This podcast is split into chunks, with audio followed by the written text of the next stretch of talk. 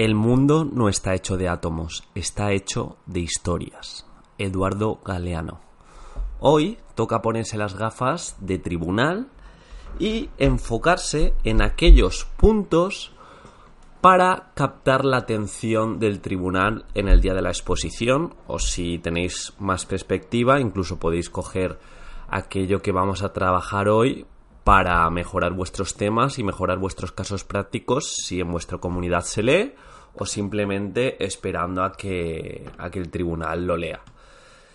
Y bien, hemos de ser conscientes que la tendencia natural del ser humano es al aburrimiento, al intentar hacer varias cosas a la vez. Y por ello, como estamos en la era donde tenemos la gratificación más rápida, nos cuesta mucho poner atención cuando tenemos que escuchar una hora, cuando tenemos que estar atentos 40 minutos, 50 minutos, y el tribunal no son seres irracionales, no son aliens, son personas como nosotros, y lo más posible es que esa concentración la tengan limitada y sobre todo poniéndonos en su lugar vamos a observar que están de media no sé decir las horas, pero centenares de horas frente a opositores. en, en ese tiempo les da tiempo a caer en la desidia, en la desatención, en no tener concentración, porque van a escuchar mucho tiempo lo mismo. Y claro, esa tendencia natural al aburrimiento, al descanso inactivo de no escuchar, eh, tenemos, que tenemos que paliarla de alguna manera. Ya con el simple hecho de hacer el documento o de preparar el tema y el caso práctico con todos los consejos que he estado dando en estos podcasts nos van a servir. Pero el día de la exposición nos va a pasar lo mismo. Vamos a encontrar un tribunal que va a estar cansado, va a estar aburrido, porque es aburrido escuchar lo mismo. Hay muchos opositores que dicen lo mismo disfrazados de otras palabras. Así que va a ser complicado. Incluso si hacéis una exposición muy muy buena, la hora, los 50 minutos no van a estar pendientes de todo lo que digáis.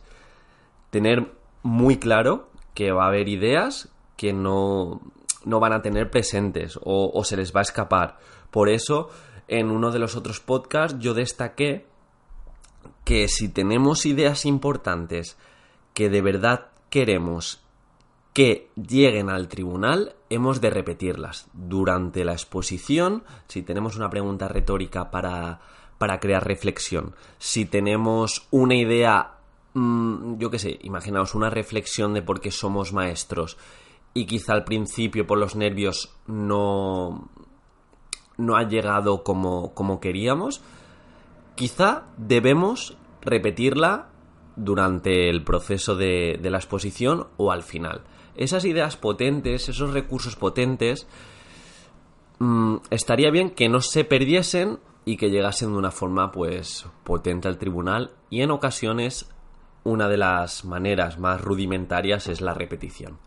Si queremos y tenemos dos o tres ideas potentes para diferenciarnos y pensamos que de verdad son diferenciadoras, hemos de repetirlas. Este sería uno de los primeros consejos para que no despertar al tribunal, pero sí que capten aquello que queremos que capten.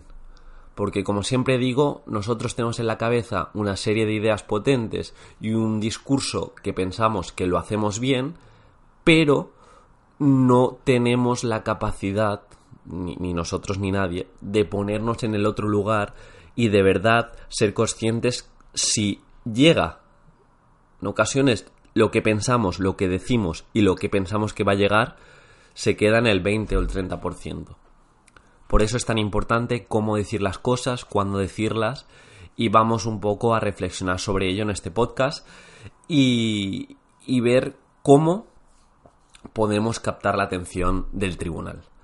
Como digo, la tendencia natural al aburrimiento la hemos de entender, incluso no desmotivarnos si miramos ese contacto visual tan tan importante la exposición. Si miramos al tribunal y alguno del tribunal de los cuatro o cinco no nos está mirando, no nos vengamos abajo. Vamos a ponernos también en su piel y vamos a intentar motivarnos cuando veamos esta situación para decir, vale, ahora voy a hacerlo mejor, voy a hacer un cambio de tono, voy a utilizar alguna fórmula de es muy importante, esto sí que me gustaría que os lo llevaseis a casa, alguna fórmula, alguna historia, alguna reflexión con emoción para despertar de ese letargo al tribunal. Conozco a opositoras, conozco a opositores que me han dicho, Buah, yo es que me vine muy abajo, me desmotivé al ver el contexto de un tribunal cansado, que no me prestaba atención. Y bueno, hay que entenderlo. 8, 9, 10 horas diarias escuchando lo mismo. Me gustaría veros a vosotros y a vosotras, cómo estaríais. Hemos de entenderlo y en vez de estar desmotivados, motivarnos para utilizar los minutos que nos quedan como regalos auditivos y de experiencias y de situaciones para despertarles y que se lleven de verdad cosas potentes a casa. Recordad, estamos más bien en una formación que en una oposición. Dentro de los cánones que se nos piden, lo ideal sería presentarles cosas que para su día a día como docentes les sirvan. Y desde esa premisa hemos de construir la programación. Hilando un poco con esto, mmm, si tenemos pensado hacer un PowerPoint o un tipo de presentación con diapositivas, el consejo es bastante claro y ya se os ha dicho, creo, en la universidad, en el instituto, en lo que hayáis estudiado, que es muy importante pocas diapositivas. De nada sirve poner 100 diapositivas, 80 diapositivas, porque la atención dura lo que dura. Y si vamos a poner diapositivas, que no repitan aquello que estamos diciendo, sino que complementen, que den algún dato o sobre todo alguna cita, alguna pregunta retórica, algún dato curioso que potencie lo que estamos diciendo o que deje eh, pensando al tribunal. Que digan, madre mía, o sea, me está contando igual lo de las competencias o me está contando lo de uno de los problemas del siglo XXI es el sedentarismo y me ha puesto ahí la tasa de obesidad o, alguna foto, la clásica foto esta de que antes las pantallas eran más gruesas y tenían más volumen y, las personas más delgadas y ahora la pantalla es más plana y las personas más gordas. Fotos así, si estamos hablando de, de obesidad, van a captar mucho más la atención que, que poner quizá la definición de obesidad y el decreto. ¿Sabes? Eso lo podemos decir está bien para que no se pierdan, pero si vamos a utilizar diapositivas, que sean pocas, que dejen pensando y que aporten algo curioso y algo que capte la atención del tribunal. Y como todo eh, llega más con una historia, me gustaría contaros lo que me pasó y todo lo que aprendí en una de las formaciones de Power Explosive, pues en septiembre de, este año, si iba a decir del año pasado, ya pensando en 2020, en septiembre, en septiembre de este año fui a una formación que era todo el fin de semana de, David Marchante. Este chico que es tan conocido que, que su marca es Power Explosive. Y nos hizo una exposición, bueno, un poco sobre desarrollo personal y, todo el mundillo este que, que tiene detrás. Y duró yo creo que duró más de 30 horas, porque igual muchas, muchas horas. Empezó un viernes al mediodía y acabó un domingo por la tarde. Durmiendo bastante poco, quedándonos de madrugada. Y el chico nos logró eh, transmitir la mayoría de sus mensajes, aparte de muchas técnicas de neurociencia, activarnos, descansos activos, todo eso para crear un contexto eh, bastante grande, porque no paraba de decir historias y ejemplos, pero siempre enmarcados en, en, utilizar el teatro historias que de verdad te marquen, apelando a las emociones, a las experiencias de otros chicos que habían ido eh, con anterioridad.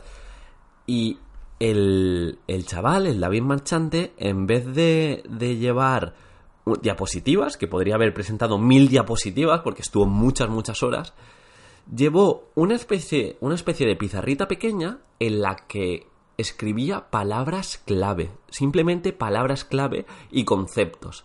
Igual un concepto lo escribía y se tiraba una hora hablando de él. Y él solo llevaba un pequeño folio muy resumido y nos iba contando todo. Y es para que veáis que logró que estuviéramos entre 30, 40 horas, quizá un poco menos, eh, teniendo atención, concentración y ganas de aprender con historias, con ejemplos, con reflexiones, con preguntas retóricas, con datos de su vida, pero sobre todo las historias que nos movían emociones y esas emociones las vinculamos a aprendizaje y son aprendizajes que nos van a quedar eh, eh, en, el, en el cerebro. Y bueno, él también usaba, ya os digo, elementos del teatro, se disfrazaba y decías, ¿qué hace este chico disfrazándose?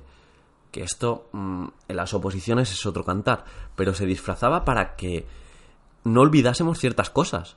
Incluso hacía ejemplos con Matrix, no sé, muy crear un contexto muy de teatro en el que, no sé, piensas y puedes pensar de una manera crítica qué está haciendo este chico, pero luego con perspectiva dices, ostras, esto que hizo me ha hecho que el mensaje que me quería transmitir no lo olvide.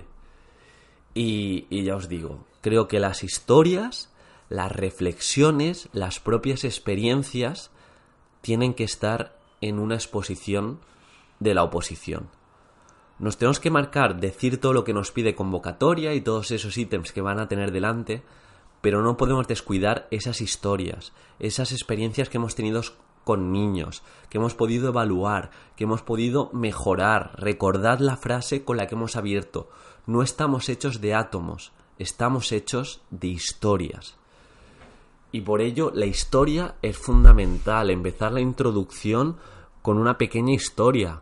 O si Em, cogemos un núcleo de interés o una idea potente que vertebre toda nuestra programación, el denominado hilo conductor, imaginaros si, si hacemos la programación vinculada al tema, no lo sé, imaginaros de Harry Potter. Pues vamos a intentar meter historias de Harry Potter que tengan que ver con los niños. Vamos a intentar explicar la primera parte con metáforas y con historias en vez de ir directamente objetivo. Los objetivos serán tal, tal, tal. Competencias. Tenemos siete competencias clave, tal, tal, tal. En vez de hacerlo así, ¿por qué no intentamos buscar una metáfora y una serie de historias que vertebren y que tengan que ver con el núcleo de interés o que tengan que ver con nuestra experiencia, que tengan que ver con algo de nuestra asignatura para vertebrar las distintas partes y los distintos puntos. ¿Que va a costar más? Estoy seguro. ¿Que es mucho más complicado pensar esa metáfora y que tenga sentido que simplemente hacer la exposición? Seguro. Pero es que nuestro objetivo es que tenga el tribunal la atención y la concentración sobre nosotros, que se lleven aprendizajes a casa, que se lleven ideas a casa, y es fundamental para ello que apelemos a sus emociones, que apelemos a sus recuerdos, que apelemos a esa distinción en forma de historia. Y ya os digo, tenemos que buscar datos curiosos, tenemos que buscar preguntas retóricas que dejen eh, pensando. Tenemos que apelar a los problemas del siglo XXI que vemos, de falta de atención, de falta de concentración. Una serie de cosas que van a potenciar enormemente nuestra programación y que no están en la tabla de ítems que van a marcar crucecitas. Porque esas crucecitas es muy fácil que las marquen en la mayoría de opositores. Pero cuando todos llegan al 5, ¿cómo se distingue el 10, el 9, el 8, el 7 y el 6? ¿Cómo se distingue? Pues muy fácil, con propuestas potentes, con maestros, docentes, profesores que se implican, que saben qué problemas hay en el siglo XXI, en la época en la que estamos, y saben eh, tener recursos, metodologías y formaciones permanentes para atender a dicha problemática. Y no se quedan en la línea que marca la sociedad y marca la mayoría, sino que van más allá, tienen capacidad de ser críticos consigo mismos, se exigen. Un opositor que se exige se graba eh, está frente a un tribunal, no simplemente expone a sus padres, por ejemplo, por, poner así un ejemplo, sino que expone a distintas personas, se mira en vídeo, intenta que ese vídeo lo vean otras personas para tener más perspectiva. Ya os digo, vamos a intentar apelar a las emociones del tribunal, las reflexiones, esas ideas potentes que no se pierdan. Una de las maneras eh, que nos distinguen como, digamos, expertos a la hora de, de transmitir un mensaje son los silencios y los cambios de tono. Como trabajamos en el podcast sobre la comunicación no verbal, que, que os recomiendo. Y esos silencios nos ayudan a preparar, a preparar un contexto en el que nos van a escuchar. No es lo mismo decir la idea así de carrerilla para que no se entienda, así a doble tempo como si fuera chuti, a preparar la idea. Os voy a decir posiblemente una idea que os marque. Personalmente a mí me ha cambiado la vida. Y por ello quiero que la escuchéis. La idea es instagram.com barra preparador edufis. Me puedes seguir, ¿te imaginas? Me refiero que tenemos que crear un contexto y en línea con esto es muy importante crear necesidad. No es lo mismo eh, nombrar las siete competencias clave de carrerilla, porque nos lo, nos lo, dice y nos lo presenta el decreto, que nombrar las siete competencias clave con una necesidad de llevar el conocimiento a la práctica, de preparar al niño, al, a la niña, al adolescente, de una manera proactiva, palabra muy utilizada en estos podcasts, pero de una manera que ese conocimiento que damos en la escuela trascienda a su vida real. Tenemos que preparar seres que eh, puedan y tengan inteligencia emocional para poder eh, solucionar sus propios problemas. Eh, tenemos que preparar a los niños a un conocimiento en la práctica, a ser críticos. todos los niños y todas las niñas y la mayoría de adolescentes, si quieren, van a tener una carrera. La carrera, el título de la carrera, es como el nuevo graduado escolar Mm, hemos de hacer que nuestra juventud vaya un poquito más allá. Y para eso es fundamental las competencias, el ser crítico con uno mismo, el aprender a aprender. Y para ello, como docentes, hemos de crear esa, curiosidad en el alumnado. Esos clickbaits que se llevan tanto en, en, el mundo de YouTube, en el mundo de Instagram, para captar la atención, lo podemos extrapolar al día a día de nuestros alumnos y crear esa curiosidad. Somos potenciadores de curiosidad para que el adolescente cuando acabe bachillerato cuando acabe eh, la universidad no piense que ya lo sabe todo, no piense que ya ha aprendido todo, sino que es el comienzo y que tiene una serie de herramientas para que siga aprendiendo y para que aprenda que aprender es fundamental, que leer te hace libre. Todo eso es crear necesidad y crear un contexto emocional de cara al tribunal. No es lo mismo presentar algo, porque nos lo dice la ley, que crear esa necesidad y esa almohada para decir, este es mi mensaje estrella y quiero que lo veas. Quiero que te deleites con él. Y bueno, esto ha sido el podcast de hoy. Es un podcast, como digo a veces, de ideas sueltas que tengo en la cabeza, que intento organizar y que me gustaría que os llevéis a casa, que no simplemente sea de decir en una oposición lo que nos pide convocatoria, o si tenemos la tabla de los ítems, los ítems que nos pide eh, convocatoria o que va a tener el tribunal delante. Porque eso en una sociedad tan competitiva, en una sociedad que si quiere se puede formar de manera muy fácil, más fácil que en toda la historia de, la educación, eso es lo básico y lo que van a hacer muchos opositores. Tenemos que apuntar a la luna y para apuntar a la luna hemos de conocer todas estas estrategias que apelan un poco a la neurociencia, saber que las historias son fundamentales, que hemos de crear ese nexo emocional con el tribunal y buscar cómo crearlo, hemos de crear necesidad y darle significado a aquello que, que transmitimos. Y esto se hace mediante la práctica, mediante perder tiempo y gastar tiempo en saber cómo positar. E insisto, el mundo no está hecho de átomos, está hecho de historias. Recordadlo. Y bueno, esto ha sido todo. Espero que os haya servido. Si tenéis algún tipo de duda más concreta en referente a vuestra especialidad, me lo podéis dejar en los comentarios. Ya sabéis, estoy en instagram.com barra preparadoredufis.